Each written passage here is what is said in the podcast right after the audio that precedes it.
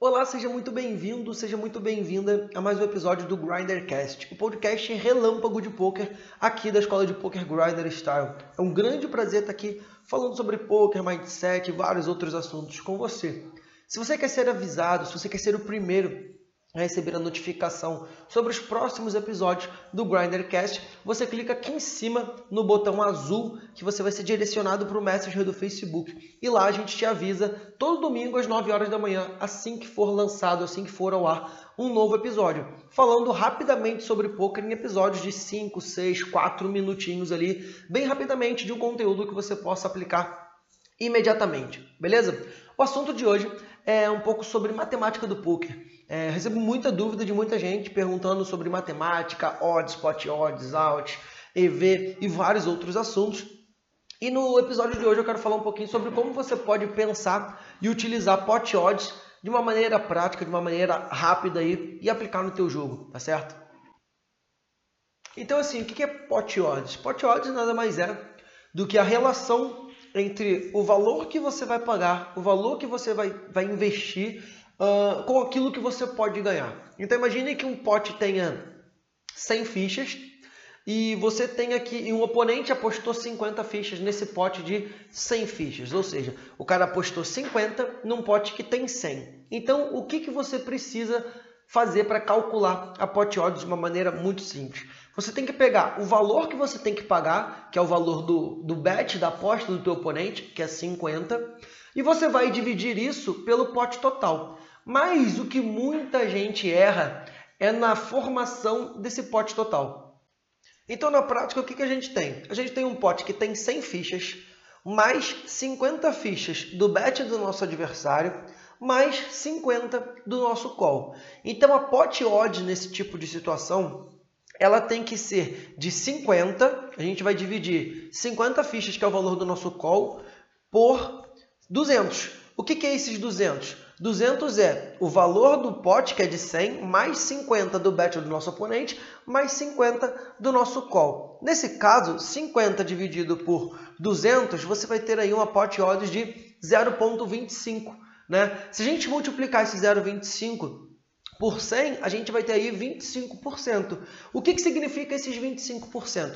Esses 25% é, significa nada mais é do que para a gente ser lucrativo com esse call, para a gente dar um call lucrativo, a nossa mão ela tem que ter uma equidade, a gente tem que estar tá ganhando esse pote aí, no mínimo 25% das vezes para ser lucrativo. Na verdade é um pouco mais de 25%, na verdade vamos pensar em 26%. Por quê? Se for 25%, a gente fica no break-even, a gente não ganha e nem perde dinheiro no longo prazo.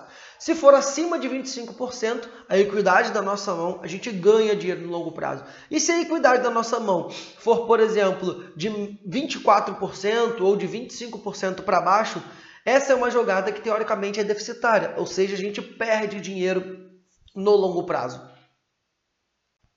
E para que serve esse número? Você vai ter que comparar esse número com o potencial da tua mão, com a equidade da tua mão, em quantas vezes você vai estar tá ganhando aquela mão ali para realmente ser lucrativo. Então imagine agora uma segunda situação onde você tenha os mesmos 25% de pot odds, ou seja, você tem que ganhar mais de 25% das vezes para ser lucrativo, e se estiver ganhando, ganhando menos de 25%, você será deficitário. Você tem esses mesmos 25% e você tem lá no turn, no flop, por exemplo, um flush draw, né? E você tem lá um flush draw e só o flush te faz ganhar aquela mão. O que, que acontece muitas vezes? A gente não pode uh, cair no erro de calcular pot odds errado, de não colocar o nosso bet no, na conta ali no cálculo, né, de, cinco, de contar o, nosso, o valor do nosso call no cálculo de pot odds.